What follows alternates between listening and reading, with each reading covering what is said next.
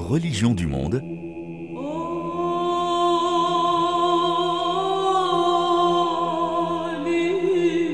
Véronique Guémard.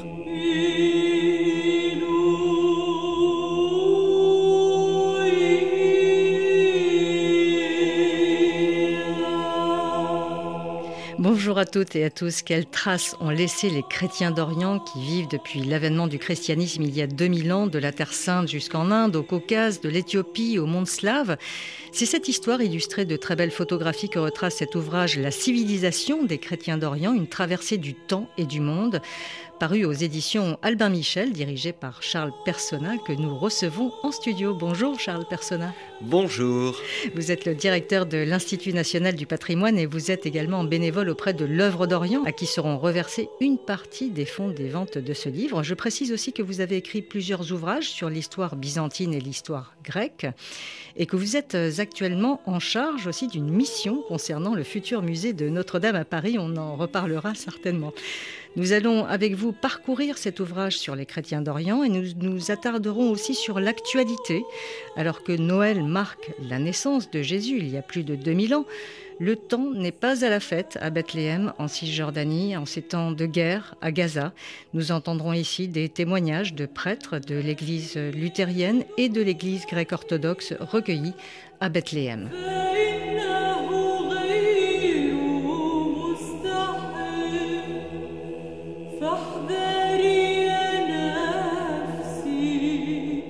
Et nous lançons cette émission sur ce chant byzantin, l'Alléluia par sœur Marie Kérouz, une religieuse franco-libanaise que vous connaissez bien, Charles Persona, vous qui êtes spécialiste de l'histoire byzantine. Oui, c'est un très très beau chant et sœur Marie Kérouz est d'une de de celles euh, qui illustrent cette musique comme une part essentielle de cette civilisation du christianisme oriental. Alors évidemment, la musique, c'est toujours difficile à raconter dans un livre, mais j'ai essayé d'en parler un petit peu. Les langues, la musique, qui font aussi partie de ce patrimoine qui est celui de ce christianisme euh, oriental. Et quelle est la particularité de ce chant byzantin, donc, euh, qui a été transmis hein, par l'Église orthodoxe, notamment dès le début du christianisme? Oui, en fait, dans tout l'Orient, il y a plusieurs traditions musicales en fait qui se croisent. Il y a ce chant byzantin qui vient de, de la Grèce byzantine, comme son nom l'indique, et puis qui se mêle avec des traditions syriaques que l'on trouve euh, à Édesse, euh, autour d'Éphrem, euh, autour d'un certain nombre de mélodes des premiers siècles du christianisme, et puis en Égypte, c'est le, des tonalités euh, propres à la civilisation copte et qui tirent ses racines dans l'Égypte, le vieux fond pharaonique de l'Égypte que l'on retrouve. Donc partout, cette matrice byzantine s'est mêlée avec des cultures plus spécifiques et je pense que ce qu'on nous disons là pour la musique, on peut le dire d'ailleurs pour les arts en général et pour cette civilisation du christianisme oriental. C'est peut-être cela qui fonde son unité on m'a beaucoup interrogé pour savoir pourquoi la civilisation des chrétiens d'Orient, parce que on a toujours, et à raison, l'image d'une mosaïque, l'image plurielle, oui. plurielle. Et en fait, j'ai voulu assumer un peu cette unité, tout en maintenant que c'était une unité paradoxale, très diverse, etc. Parce que il y a quand même un certain nombre d'images, de souvenirs communs, de références communes, d'une matrice byzantine qui se fonde avec le monde caucasien, le monde éthiopien, le monde du Moyen-Orient. Et je crois que c'est cela qui fonde cette unité. Alors, unité, euh, voilà, en tension, unité paradoxale, comme on voudra, mais unité tout de même. Alors, cet ouvrage, La civilisation des chrétiens d'Orient, donc, nous propose une traversée synoptique du depuis 2000 ans. C'est par ces mots que l'écrivain, ancien diplomate et académicien Daniel Rondeau commence sa préface. Un ouvrage, donc, dans lequel vous dressez l'inventaire d'un étonnant patrimoine, splendeur monumentale des villes, statues, calvaires des chemins pèlerins, trésors des églises, icônes, peintures, livres, images, musique, on vient d'en parler. Écrit euh, donc Daniel Rondeau dans cette préface. Tout d'abord, Charles Persona, peut-on rappeler à nos auditeurs alors qui sont hein, C'est ce qu'on appelle les chrétiens d'Orient? C'est assez complexe. Hein. Vous dites il y a une unité, mais en fait c'est très très complexe et très divers. 2000 ans d'histoire, vous l'avez rappelé, effectivement une grande complexité. Tout part de Bethléem, on parlera de Bethléem tout à l'heure, de la naissance du Christ, et du départ euh, vers l'Orient des premiers apôtres, puis des premiers disciples. Et qui vont évidemment se différencier de ceux qui partent vers l'Occident parce qu'ils rencontrent des cultures locales différentes, des racines différentes, et donc ils vont adapter la manière dont ils annoncent le message du Christ à ces civilisations qu'ils rencontrent. Et puis, il y a aussi des césures politiques des césures politiques entre euh, la partie orientale de l'Empire byzantin et sa partie occidentale, mais aussi entre l'Empire byzantin lui-même et la Perse. Tout cela entraînant euh, aussi des césures théologiques euh, qui vont marquer un certain nombre d'éloignements entre ces différentes communautés, parfois éloignées tout simplement géographiquement aussi, et qui perdent petit à petit un lien immédiat entre elles. Et donc petit à petit, ces communautés se ramifient, je dirais, mais avec des mouvements aussi à certains moments de réunification soit vers euh, l'Église euh, byzantine, soit vers l'Église euh, latine.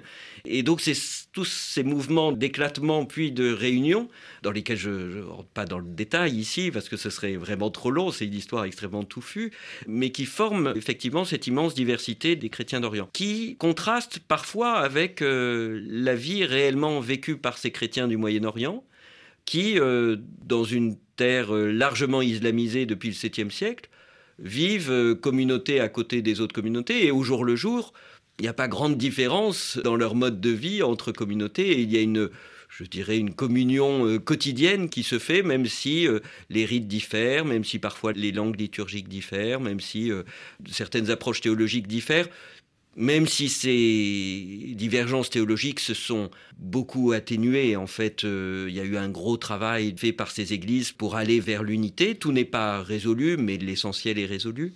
Et je l'évoque dans le livre aussi de raconter, c'est une belle histoire de raconter comment euh, les papes successifs depuis Paul VI, euh, notamment, ont œuvré pour le rapprochement de l'Église catholique avec ces églises orientales.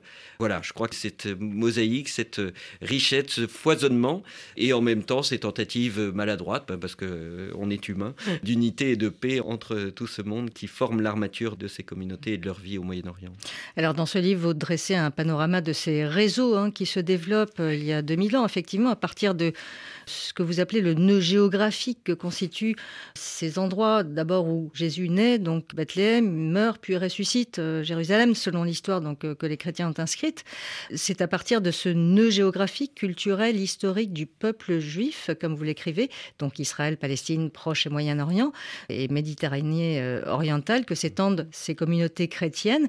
Et cette expansion donc du christianisme s'est déroulée selon plusieurs axes géographiques avec Antioche comme première étape euh, importante. C'est là que le nom de chrétien est donné pour la première fois, Charles Persona.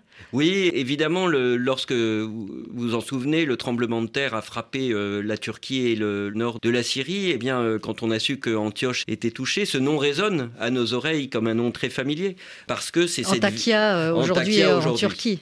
Et pourtant, les restes chrétiens à Antakya aujourd'hui sont ténus peu de choses en vérité, mais pourtant cette idée euh, qui est restée de cette grande ville cosmopolite de la Méditerranée orientale où euh, tous les peuples se croisent, euh, un peu comme Alexandrie, et où le christianisme va connaître son premier essor, en partie vers l'ouest et en partie vers l'est. Voilà ce tremblement de terre effectivement de février 2023, hein. et puis il y a 1500 ans, en mai 526, avait été particulièrement meurtrier, aussi un séisme qui avait été très destructeur pour la ville, qui abritait alors le patriarcat.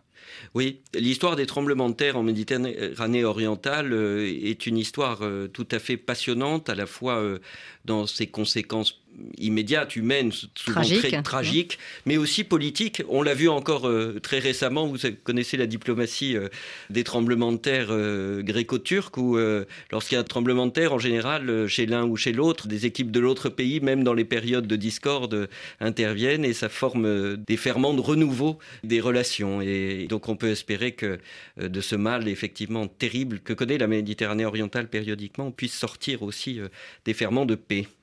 Alors Charles Persona, nous allons poursuivre sur cet ouvrage, mais tout d'abord, je vous propose en ce jour de Noël d'entendre ce qui se passe en ce moment entre Israël et la Palestine. Depuis les attaques inouïes du Hamas le 7 octobre dernier contre Israël, qui ont causé la mort de près de 1200 personnes, la bande de Gaza est pilonnée par l'armée israélienne, faisant plus de 20 000 morts, selon les chiffres du Hamas. Hormis une courte trêve qui avait permis euh, des libérations d'otages détenus par le Hamas et des libérations de prisonniers palestiniens, les bombardements se poursuivait lors de l'enregistrement donc de cette émission. La situation humanitaire est catastrophique, les destructions sont immenses et le patrimoine religieux n'est pas épargné. Depuis le début de la guerre, les Palestiniens sont privés de leur lieu de culte. À Jérusalem, la police israélienne restreint l'accès à l'esplanade des mosquées les vendredis. Et à Gaza, beaucoup de mosquées ont été détruites par les bombardements israéliens. Reportage sur place, Rami Al-Megari avec Sami Boukhelifa à Jérusalem. Un appel à la prière à Gaza, symbolique. Il n'y a plus de mosquée. Elle a été soufflée par une frappe israélienne. Debout, au milieu des décombres, l'imam a voulu simplement marquer le coup. Les fidèles comme Ashraf se désolent d'une telle situation. Cela fait plus de 60 jours que je n'ai pas mis les pieds dans une mosquée. 60 jours, c'est deux mois, donc j'ai raté plusieurs vendredis. Mais en même temps, regardez notre mosquée. Elle est détruite et toutes les autres mosquées sont dans le même état. Et puis même celles qui sont encore debout, elles ne sont pas sûres. Vous pouvez être en train de prier et vous faire bombarder. Je préfère prier chez moi. L'armée israélienne accuse le Hamas d'utiliser les mosquées comme des bases arrières. Elle affirme d'ailleurs avoir trouvé un tunnel et des armes dans une mosquée de Gaza. Un simple prétexte dénonce cet autre fidèle. Pour Majdi, mosquée ou autre, de toute façon rien n'échappe au bombardement à Gaza. C'est invivable, il n'y a aucun lieu sûr ici. Nous voulons juste vivre en paix et avoir des droits. Mais ce monde, c'est le monde du deux poids, deux mesures. C'est un monde hypocrite qui accepte qu'on soit humilié de la sorte. À Gaza, ce ne sont pas seulement les mosquées, mais tout le patrimoine archéologique et religieux qui est touché par la guerre. Une église, des sites romains et byzantins ont été endommagés.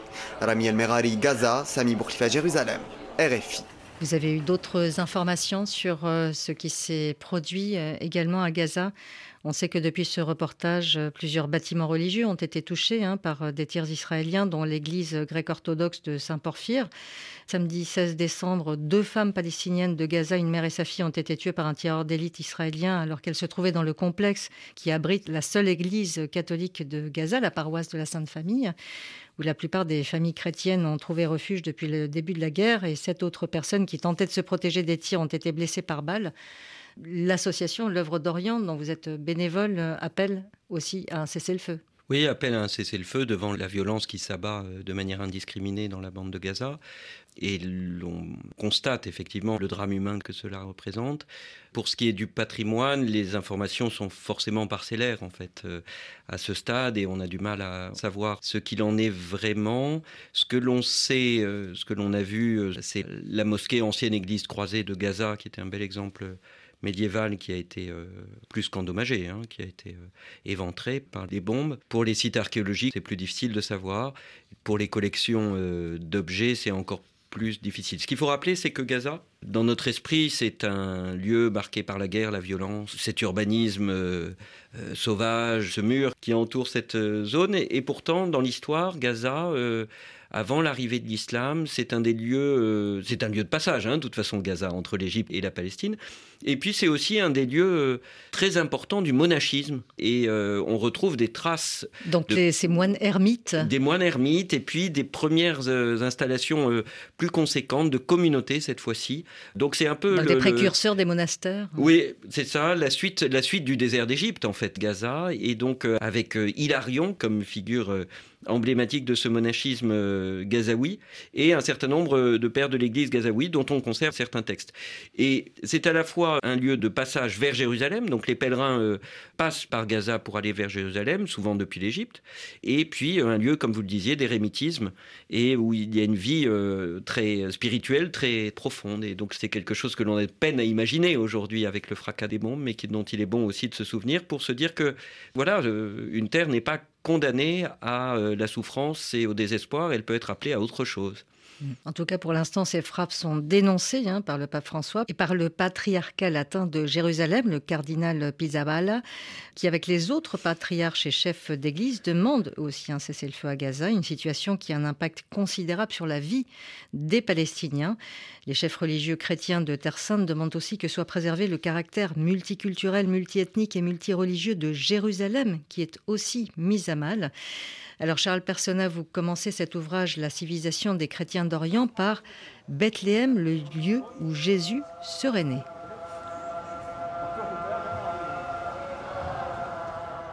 Notre envoyé spécial Nicolas Falaise euh, s'est rendu à Bethléem quelques jours avant Noël. La ville était presque vide, triste. On entend ici au loin le chant du muezzin. Les chefs religieux, dont le patriarche latin de Jérusalem, ont donné des consignes, pas de grandes célébrations à Noël. À cause de la situation tragique à Gaza, Nicolas Falaise a rencontré Munter Isaac, pasteur de l'église luthérienne de Bethléem.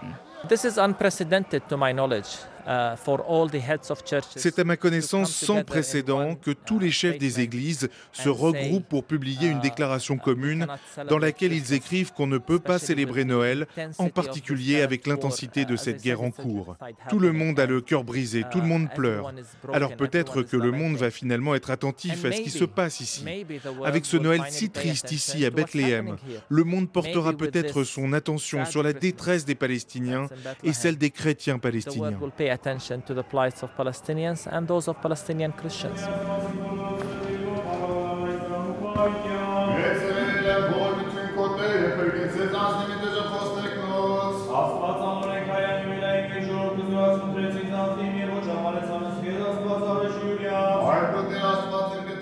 Entend ici la prière orthodoxe dans l'église. Munter Isaac est palestinien, il est né près de Bethléem. Ce pasteur de 44 ans qu'on vient d'entendre hein, a installé dans son église protestante une crèche représentant Gaza, faite de débris de pierre et de parpaings, symbolisant une maison bombardée avec un Jésus emmailloté dans un kéfier palestinien. Bethlehem. We're very sad. No one is in a mood to celebrate. Ici à Bethléem, on a tous le cœur brisé. On est triste. Personne n'a le cœur aux célébrations. Ce sont les nôtres, des parents, des amis à Gaza. Donc personne n'a le cœur à fêter quoi que ce soit, mettre des décorations, des lumières de Noël. Vous le voyez dans la ville. Habituellement, il y aurait un sapin de Noël, plein de lumières, des pèlerins du monde entier. Mais avec cette guerre, il n'y a aucun touriste, aucun pèlerin à Bethléem. Beaucoup ont perdu leur emploi ici, en plus de ceux qui n'ont plus de travail dans le tourisme. C'est une ville qui est dans un état de grande tristesse, mais aussi de peur. So it's a city that is in a state of sadness and, and brokenness uh, for sure. And it's also fear. Uh, there is a very strong uh, sense of fear. La peur que des colons qui commettent toutes sortes d'attaques contre des Palestiniens viennent ici à Bethléem.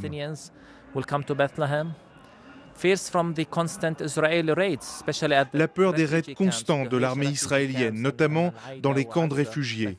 Ici, les gens disent, si le monde est OK avec le déplacement de millions de Palestiniens de Gaza, car on voit bien qu'ils les poussent hors de Gaza, c'est un nettoyage ethnique. C'est arrivé en 1948 et ça recommence. Eh bien, beaucoup de familles ici se demandent, est-ce que ça va aussi nous arriver? Est-ce que c'est notre destin, notre futur à nous aussi? Donc en plus de la tristesse, honnêtement, nous avons peur.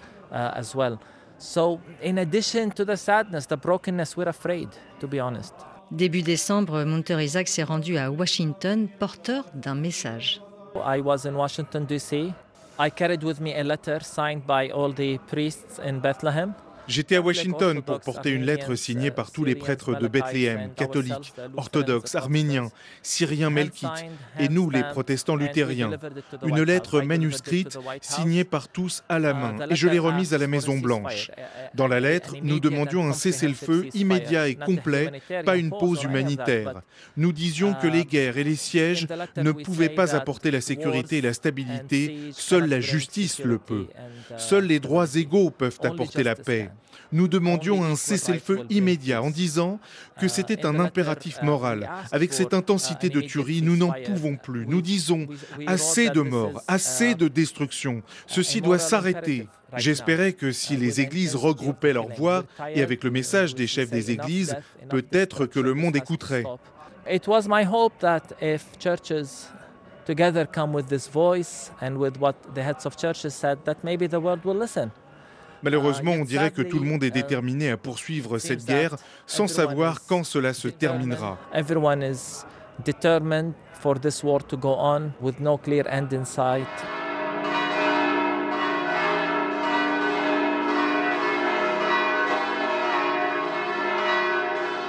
Nous entendons ici les cloches de la basilique de la Nativité que Nicolas Falaise a enregistré. Charles Persona, vous y êtes rendu? À Bethléem À Bethléem Oui, oui, oui dans cette euh, basilique de la Nativité. de la, de la Nativité où, où, tout commence. Alors déjà, peut-être une réaction à ce que vous venez d'entendre de Monter Isaac? Je pense qu'il y a plusieurs choses. Il y a d'abord le drame de ce qui est vécu par les Palestiniens de Gaza, et il le dit bien, hein, de Bethléem et, d'ailleurs euh, en Palestine, et ce sentiment à la fois de d'injustice et d'horizon bouché, d'absence de vision de ce que pourrait être un futur euh, meilleur.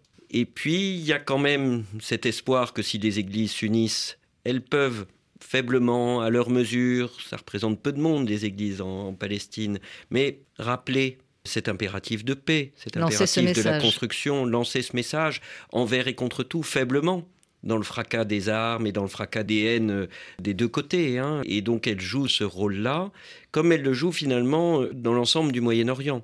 Et ces communautés, pourquoi un certain nombre de musulmans sont si attachés à ce que les chrétiens restent euh, aussi dans, ce Moyen-Orient? Mais parce qu'ils apportent ce message aussi, je crois, et ce travail permanent pour essayer que coexistent euh, eh bien, euh, ces communautés différentes dans ce monde auquel ils sont tous attachés. Alors on le voit dans ce livre La civilisation des chrétiens d'Orient que vous avez écrit euh, une photo de l'endroit où les fidèles peuvent toucher cette pierre de la naissance de Jésus dans cette fameuse euh, basilique de la Nativité. Oui, dans cette basilique de la Nativité qui est elle-même euh, un endroit extraordinaire parce que vous le savez, il y a l'endroit de la naissance du Christ qui est elle-même une grotte qui a été surplombée d'une basilique à l'époque de Constantin puis retravaillée à l'époque de Justinien. Mais enfin, c'est quand même une des plus vieilles églises en plus de cette taille, enfin c'est une très grande église de cette époque, c'est une des plus vieilles, des plus insignes, elle a été évidemment euh, remaniée avec ces magnifiques mosaïques de l'époque de l'époque croisée, mais pour lesquelles les croisés font appel à des artistes euh, byzantins.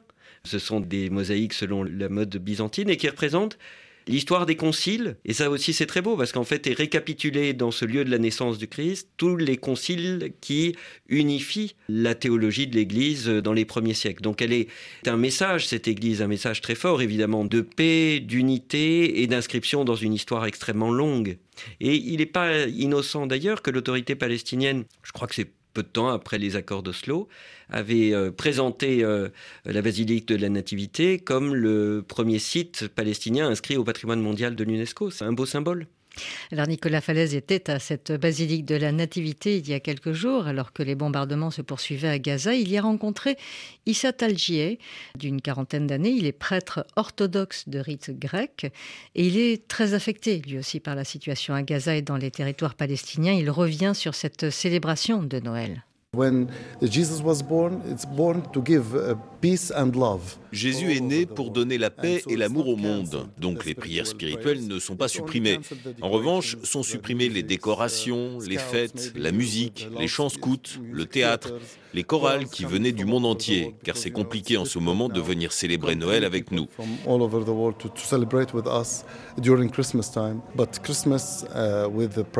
Mais Noël avec les prières, avec l'entrée du patriarche, les processions, les temps spirituels, eux se dérouleront comme toujours, pour élever notre voix auprès de Dieu, pour demander que cette guerre s'arrête, pour demander d'arrêter de tuer des enfants, des civils qui meurent tous les jours. Ils sont déjà des milliers de morts. Nous sommes en deuil et nous sommes tristes à cause de tout cela. Voilà la situation à Bethléem.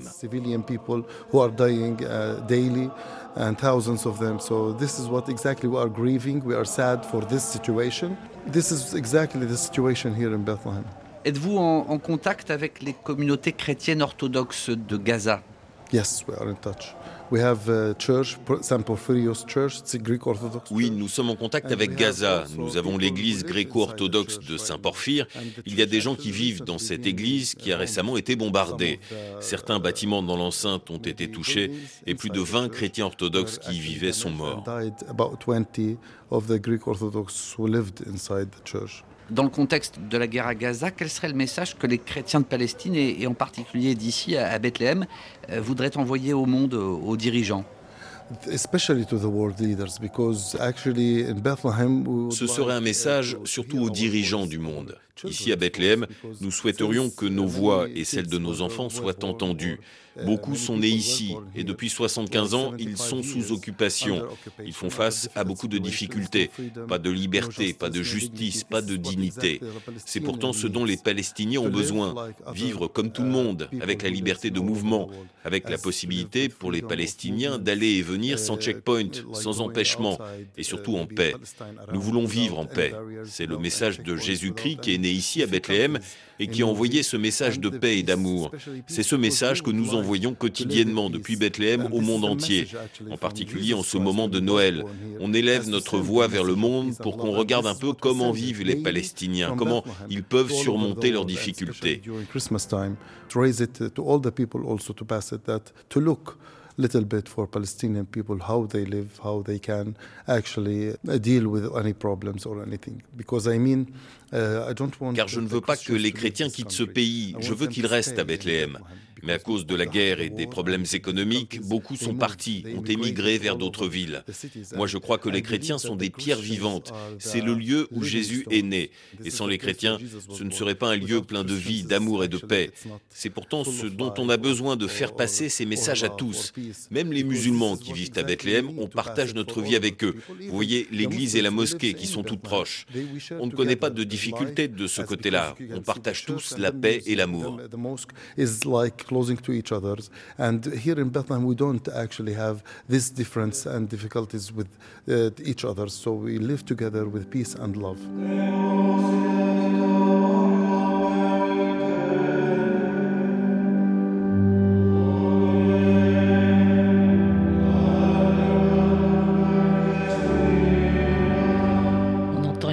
Chants de la messe en la basilique de la Nativité. Charles Persona, que vous inspirent ces paroles et cet appel du prêtre grec orthodoxe Issa Talgier depuis Bethléem, notamment quand il dit Je ne veux pas que les chrétiens quittent ce pays oui, je crois que c'est le défi euh, principal, c'est que les chrétiens, malgré toutes ces difficultés, euh, ne quittent pas euh, ces terres qui sont les leurs et dans lesquelles ils ont un rôle à jouer aujourd'hui. Non pas seulement euh, au nom de la très longue histoire qu'ils ont vécue à, cet endroit, mais aussi par tout ce qu'ils apportent aux sociétés euh, dans lesquelles ils vivent. Et le prêtre le rappelait très bien, c'est cette fonction de pacification des cœurs qu'ils poursuivent par exemple à travers la fonction éducative. Vous le savez, de très nombreuses églises, écoles pardon, à travers tout le Moyen-Orient sont tenues par les différentes confessions chrétiennes et elles accueillent tout le monde, chrétiens et musulmans. Si l'on prend le cas des 400 000 élèves des écoles chrétiennes francophones du Moyen-Orient, 60% des élèves sont des musulmans. Parfois euh, jusqu'à 90-95% euh, quand il s'agit euh, de Gaza. À Gaza, il y a quatre écoles chrétiennes qui accueillent majoritairement, très majoritairement des musulmans. Eh bien, il y a une de ces écoles qui malheureusement n'existe plus. Et donc il faudra reconstruire. Et donc c'est très important que ces chrétiens restent pour manifester le message qui est le leur. Évidemment, c'est difficile, évidemment, mais nous devons les soutenir dans ce travail-là. J'ajoute que le livre que j'ai écrit raconte aussi ce qu'ils apportent au monde. Ce qu'ils apportent au monde, c'est-à-dire cette culture qui leur est propre, qui est une part importante, essentielle de notre culture universelle, de notre humanité commune. Et je crois qu'ils ont là aussi quelque chose à manifester en restant euh, sur place. قلبي لا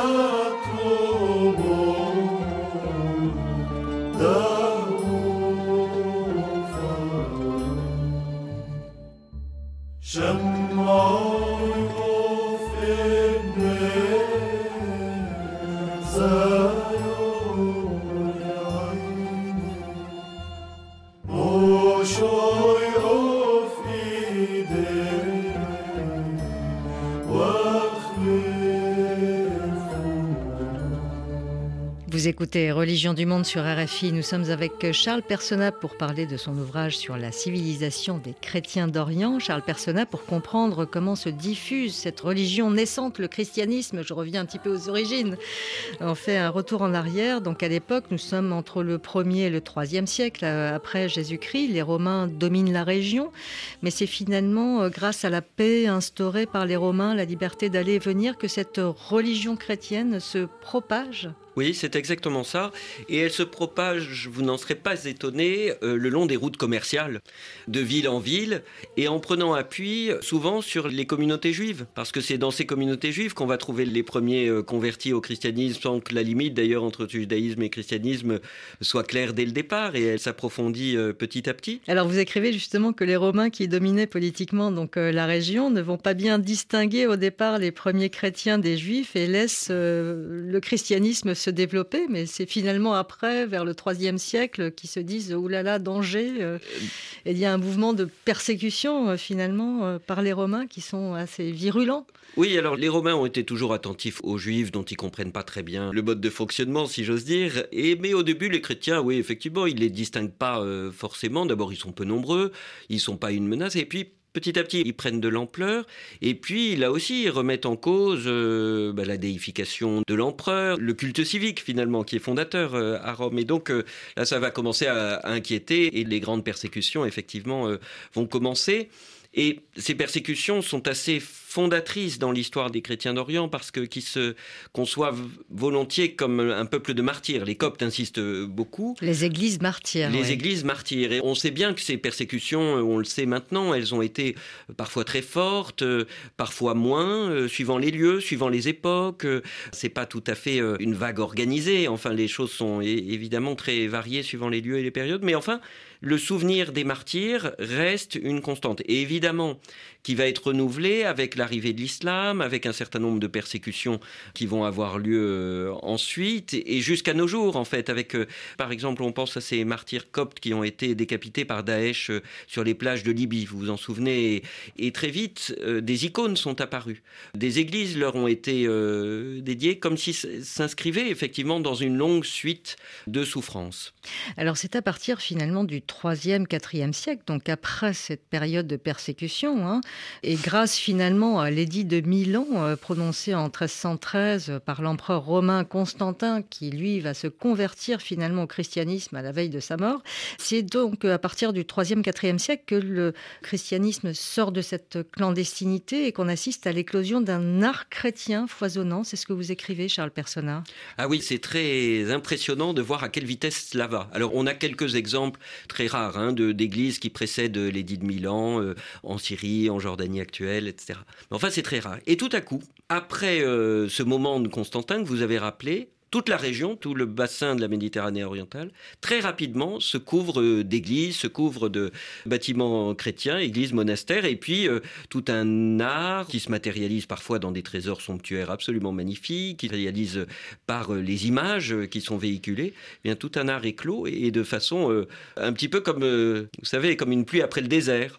Tout à coup, tout émerge d'un coup et c'est très impressionnant. Et avec des bâtiments parfois de grande dimension. On a parlé de la basilique de Bethléem, mais les basiliques constantiniennes à Jérusalem sont impressionnantes, autant que l'archéologie en fasse euh, le, témoin. Et puis en Syrie, ces villages du massif calcaire là, du VIe siècle, c'est une floraison extraordinaire. Et des constructions d'églises, euh, depuis l'Arménie jusqu'à la mer Rouge, en passant par euh, donc l'ensemble du Moyen-Orient. Et oui, c'est ça, parce que ces missionnaires chrétiens se sont répandus en suivant, comme je vous disais, les routes commerciales. Alors ils sont remontés le long de la Mésopotamie, de là ils commencent à aller vers la Perse, et plus tard ils iront le long de la route de la soie, d'autres vont descendre le long euh, du Tigre et de l'Euphrate et puis vont gagner le golfe Persique euh, et vont poursuivre euh, par cette voie-là, d'autres descendent le Nil jusqu'à l'Éthiopie, vont retrouver ceux qui arrivent par le golfe Persique, plus le plateau caucasien. En fait, tout ça est une, une activité missionnaire intense et qui s'accompagne de formes artistiques et de la diffusion de ces formes artistiques qui s'entremêlent d'influences locales et l'on voit une éclosion là aussi de styles variés mais qui ont un substrat commun. Alors il y a un tournant, c'est l'arrivée de l'islam au milieu du 7e siècle. Vous commenciez à en parler, Charles Persona. Euh, le monde florissant des chrétiens orientaux s'effondre. Que se passe-t-il à ce moment-là, en fait, euh, pour les chrétiens d'Orient en particulier? Parce qu'il y a une refloraison après finalement où chacun va s'inspirer de l'autre. c'est une histoire compliquée, celle de l'arrivée de l'islam, parce que on se dit souvent l'Empire byzantin allait mal, euh, il était remis en cause, il s'était affronté aux Perses et tout le monde était affaibli, etc. Et quand vous voyez les monuments quand même de la fin de la présence byzantine dans la région, vous êtes étonné quand même par la qualité des constructions, par leur nombre, par Exemple? Bah, par exemple, dans le Negev, Negev, qui est une région aujourd'hui bien aride, hein, vous avez toute une série d'églises, euh, vraiment des derniers moments de Byzance, très nombreuses, et qui correspondent assez mal avec l'image que l'on se fait, en tout cas, d'une civilisation en déclin. Oui. Pour moi, ça reste assez mystérieux, cette affaire. Pendant longtemps, ces conquérants savent bien qu'ils sont minoritaires et laissent une grande place aux chrétiens. Et en fait, le taux, si j'ose dire, de chrétiens dans la population va rester euh, élevé. Les bâtiments chrétiens restent euh, au cœur des cités. Et c'est que très progressivement, finalement, que les bâtiments euh, islamiques vont prendre la place qu'ils occupent aujourd'hui encore dans ces villes. Donc pendant un temps, il y a cette coexistence qui va se durcir à partir du Xe siècle. On pense évidemment à l'importance possibilité qui est faite à un certain moment aux chrétiens d'aller prier sur le tombeau du Christ qui va déclencher les croisades et cet affrontement euh, entre Occident et Orient euh, musulman. Voilà, il y a des périodes de relative accalmie, il y a des périodes de plus grande pression du pouvoir islamique sur ces populations chrétiennes qui sont euh, petit à petit qui deviennent minoritaires et en même temps il y a tous les croisements possibles parce que les artistes travaillent pour les uns et les autres. Oui, donc ça va enrichir aussi l'art. Ah retrouver sur ça place. Va, ça va enrichir euh, l'art islamique dans un premier temps qui va reprendre les formes euh, du christianisme oriental et qui va utiliser les mêmes artistes. Et puis l'art chrétien va aussi s'enrichir euh, d'influences qu'il ne connaissait que peu, les influences persanes, un certain nombre d'autres influences qui vont en, faire la richesse. Et finalement, vous le disiez pour l'Empire romain tout à l'heure, l'Empire qui va avoir aussi un effet paradoxal sur les chrétiens, c'est l'Empire ottoman, qui à partir du XVIe siècle réunifie aussi toute la région, qui est parfois dur avec les chrétiens mais qui maintient malgré tout une, distance vis-à-vis des différentes communautés à condition qu'elles continuent à payer l'impôt et qu'elles ne se révoltent pas contre le sultan. Et surtout qui unifie la région et les routes commerciales vont à nouveau être ouvertes et le pèlerinage à Jérusalem reprend, et les marchands arméniens se répandent sur les routes de Perse et de l'Empire ottoman, etc., etc. Ce qui fait que c'est aussi une période de refloraison, de réinvention d'une théologie, d'un art euh, tout à fait, tout à fait intéressant qu'on a souvent minoré, mais euh, qui vaut la peine d'être euh, admiré. Et puis il y a la musique, vous parliez des arts, donc les écrits bien évidemment. On peut mentionner les manuscrits, les langues de transmission dans la liturgie et la musique. Et la musique, nous sommes dans une émission de radio, bien sûr. Nous avons écouté de la musique byzantine, aussi des chants, ici des chants chaldéens en araméen que j'avais enregistrés dans l'église Notre-Dame de Chaldée à Paris il y a quelques mois.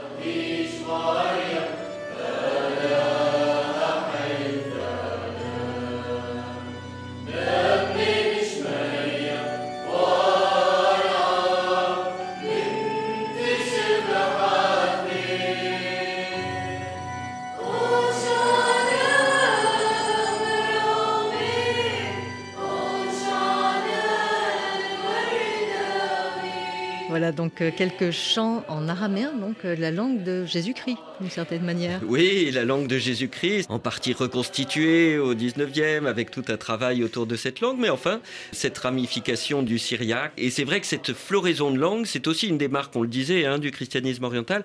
On oublie parmi ces langues souvent l'arabe qui est aujourd'hui la langue dans laquelle euh, prient les chrétiens euh, la plupart du temps euh, au, Moyen-Orient, et dont on a découvert récemment des inscriptions fort anciennes, antérieures à l'islam, des inscriptions chrétiennes en langue arabe dans le sud de l'Arabie. Donc c'est vraiment une langue aussi des chrétiens et que les chrétiens ont en partage avec le reste de la région. Il est important de le rappeler parce que c'est pas forcément connu et considéré. Alors à la fin du 19e siècle, les chrétiens sont à nouveau mis en danger, alors notamment par le nationalisme turc dans l'Empire ottoman, avec des massacres d'Arméniens, de Grecs, de Syriaques, le génocide arménien de 1915 qui a fait plus d'un million et demi de morts, et plusieurs massacres de grande ampleur. Il y a des photos en noir et blanc de survivants qui sont publiées dans ce livre euh, que vous avez écrit, Charles Persona, et des photos aussi de kashkars arméniens, donc ces plaques de pierre avec des croix sculptées. Hein, Hein, c'est ce qu'on voit. Donc c'est une période sombre. C'est une période très sombre, c'est la période, c'est un point de bascule. C'est-à-dire qu'on estime que les chrétiens représentent, avant la guerre de 14, environ 20% de la population de l'Empire euh, ottoman. Après la guerre, ils ne représentent que quelques pourcents. Ils ont été massacrés, génocide arménien, génocide assyro-chaldéen, déportation massive des Grecs, vous l'avez rappelé, et puis euh, des phénomènes compliquées dans leur cause, comme la famine de la montagne libanaise, qui tue aussi des centaines de milliers de personnes. Et donc, ce sont des, communautés, mais qui sont terriblement éprouvées au sortir de cette période, et qui est une période qui marque encore très profondément leur histoire, leur identité, leur mémoire. Et là, c'est vrai qu'on est à un point, aujourd'hui, on est en 2023, donc 100 ans après le traité de Lausanne, qui marque euh, un peu la fin de cette période, la fin de cette période de massacre, mais on sent bien à quel point euh, tout cela est encore euh, en jeu dans un certain nombre de conflits de la région. Alors on a effectivement ce nationalisme turc, la montée de l'islam politique dans les années 20, le nationalisme égyptien, la création de l'État Israël hein, en 1948 avec le départ de nombreux chrétiens de Palestine, la guerre du Liban de 75 et plus récemment encore les attaques du 11 septembre 2001 par Al-Qaïda et la montée des groupes djihadistes, les guerres et l'expansion de l'organisation de l'État islamique dans les années 2014 hein, en Irak, en Syrie, qui ont atteint les communautés musulmanes et les communautés chrétiennes orientales, Charles Persona. Oui, en fait, ce que vous dites à travers cette litanie de crise hein, du XXe siècle, c'est la quête des chrétiens, la quête douloureuse et tragique d'une citoyenneté pleine et entière euh, qu'ils ont recherchée dès la fin de l'Empire ottoman. Et euh, ils l'ont cherché de différentes manières, en participant euh, aux mouvements politiques panarabes, en participant aux, mouvements politiques nationaux, parfois avec un certain succès. on publie dans le livre une belle photo d'un gouvernement du WAFT en Égypte dans les années 20, où l'on voit les ministres chrétiens aux côtés de leurs collègues musulmans. Et donc il y a un certain nombre de réalisations. Ils obtiennent la citoyenneté dans les constitutions dans les années 20 et 30, mais souvent cette citoyenneté individuelle n'est pas accompagnée de la protection des droits des communautés. Et tout cela va se retourner contre eux avec l'islam politique que vous disiez, avec le nationalisme turc. Et petit à petit, ils vont être considérés de plus en plus comme des citoyens un peu de seconde zone, privés des droits culturels, je dirais, qui protègent leur communauté, si ce n'est des droits individuels. Et cette euh, série de crises et cette absence de reconnaissance de leur citoyenneté, même dans le pays qui était le plus avancé, le Liban, sur cette question-là, va faire qu'un certain nombre de chrétiens vont partir au-delà des difficultés économiques, au-delà des guerres, mais aussi parce qu'ils ne trouvent pas leur place dans une citoyenneté pleine et entière dans les pays où ils se trouvent. Et je crois que c'est tout l'enjeu aujourd'hui pour que ces communautés restent, c'est vraiment qu'ils trouvent un mode de citoyenneté qui soit adapté aux sociétés du monde euh, qui est le Moyen-Orient, qui leur laisse à la fois cette place individuelle et communautaire. Ce qui est difficile à nous euh, de comprendre vu de la France où on réfléchit en termes d'individus. Et on se dit, bah, finalement, s'ils sont des citoyens comme les autres, c'est très bien. Sauf que pas en termes de communauté. Et voilà. Et on a tendance un peu à l'oublier. Vous le savez, euh, au moment de la crise libanaise, on a dit, bah, finalement, la fin du confessionnalisme va tout régler. Mais en fait, le confessionnalisme, c'est ce qui protège aussi les gens. Il a des effets néfastes, on le sait. Il peut entraîner des systèmes de clientélisme, des systèmes de corruption, etc. Mais il est aussi ce qui protège les individus. Et donc, il faut trouver cet équilibre difficile et les chrétiens doivent le trouver et leurs concitoyens doivent leur laisser cette place.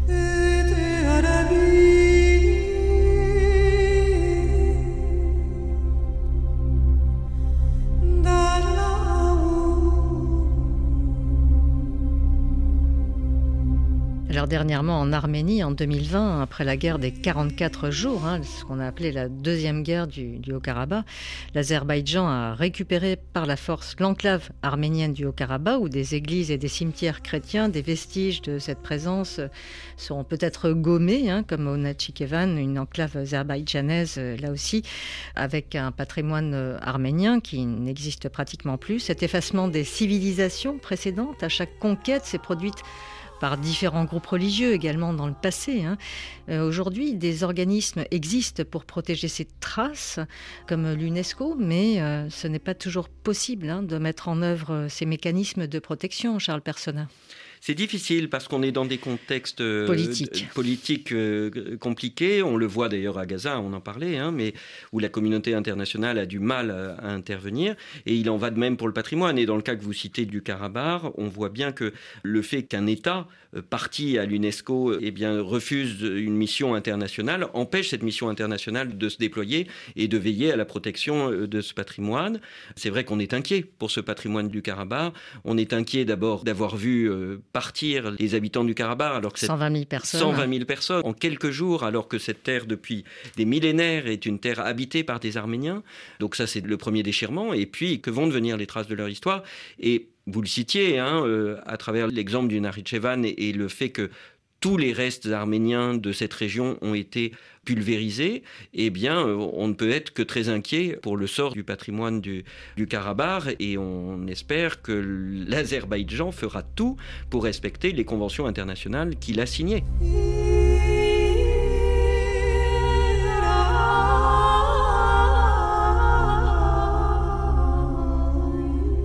Charles Personnage, je précise que vous aviez présenté un rapport ici en France au président de la République française. Vous étiez alors rapporteur de la Cour des comptes, chargé de mission bénévole à l'œuvre d'Orient. Vous préconisiez à l'époque la mise en valeur du patrimoine des collections chrétiennes orientales de l'art byzantin et le 4 octobre 2021 paraissait au journal officiel la création d'un département au musée du Louvre consacré à Byzance et aux chrétiens d'Orient, des œuvres qui devront donc être rassemblées pour une ouverture au public en 2026 environ. C'est un projet qui vous tenait à cœur, Charles Persona, pour quelles raisons alors c'est un projet qui me tenait très à cœur et j'avoue que quand Laurence Descartes, la présidente du Louvre, en arrivant chez vos confrères de France Inter, a déclaré qu'une de ses premières actions, ce serait de créer ce département, j'ai été très heureux. Très heureux parce que je crois que cette civilisation des chrétiens d'Orient mérite d'être mieux connue de nos concitoyens et de tous les visiteurs qui se pressent dans ce musée universel qu'est le Louvre. Et ce musée qui accueille tant de civilisations, qui laisse une place à cette civilisation de Byzance et des chrétiens en Orient, me semblait une excellente idée et une magnifique façon aussi de montrer ce que ces communautés, qui peinent à rester dans les terres qui sont les leurs, apportent au monde apporte au monde en termes d'art, en termes de culture, en termes de rayonnement. Et je crois que ce qui est très beau dans l'histoire du Louvre, c'est que ça va permettre de rassembler euh, des collections, d'en acquérir de nouvelles, de lancer des recherches, de faire redécouvrir aussi des collections qui se trouvent un peu partout en France et aussi de dialoguer avec les autres départements du Louvre. C'est-à-dire que ce département sera installé non loin du département des arts de l'islam, non loin du département d'Égypte antique, non loin du département de la Grèce et de Rome, et, on va voir ce département des arts de Byzance et des chrétientés en Orient dialoguer, si j'ose dire, avec les autres euh, aires civilisationnelles présentes au Louvre. Donc c'est une très belle réalisation et que le Louvre mène tambour battant. Alors, une autre mission, un mot peut-être, Charles Personnat, d'une autre mission qui vous a été confiée par la ministre de la Culture concernant ce musée de Notre-Dame de Paris, après l'incendie qui a ravagé la cathédrale, donc euh, qui vient tout juste d'ailleurs de retrouver sa flèche et son coq au sommet. Oui, le président de la République a annoncé il y a une dizaine de jours qu'il y aurait un musée de Notre-Dame euh, à l'Hôtel-Dieu. C'est une excellente nouvelle parce que c'était finalement une demande très ancienne. Depuis les années 30, j'ai retrouvé dans les archives cette idée qu'il fallait un lieu pour expliquer la cathédrale et accueillir les œuvres qui s'y rapportent. Et donc là, on a une très belle occasion de créer un musée euh, qui effectivement expliquera au public du monde entier, qui va se presser euh, sur le parvis de Notre-Dame dès la réouverture de l'édifice, eh bien, ce qu'est l'histoire sociale, religieuse, politique extrêmement riche de ce monument, ce que Notre-Dame a apporte en matière euh, d'art et de culture, et puis raconter aussi ce chantier permanent depuis euh, Maurice de Sully et la construction de la cathédrale jusqu'à sa restauration et à l'élan dont elle témoigne. Merci beaucoup Charles Persona d'être venu en studio pour nous parler de la civilisation des chrétiens d'Orient à travers cet ouvrage paru aux éditions Albin Michel. Je rappelle que vous êtes le directeur de l'Institut national du patrimoine en France et bénévole auprès de l'œuvre d'Orient. Les fonds récoltés par la vente de ce livre seront reversés en partie à cette association qui aide les communautés chrétiennes orientales dans 23 pays. Merci à Nicolas Falaise et Sami Boukhalifa pour leur reportage et éléments à Bethléem et à Gaza où Noël est endeuillé par la guerre. La guerre qui endeuille aussi ses célébrations en Ukraine et dans de nombreuses régions en conflit. Nous nous quittons sur cette musique de Lévon Minassian et Armand Amar. Vous connaissez Charles Persona? Non, mais je vais découvrir.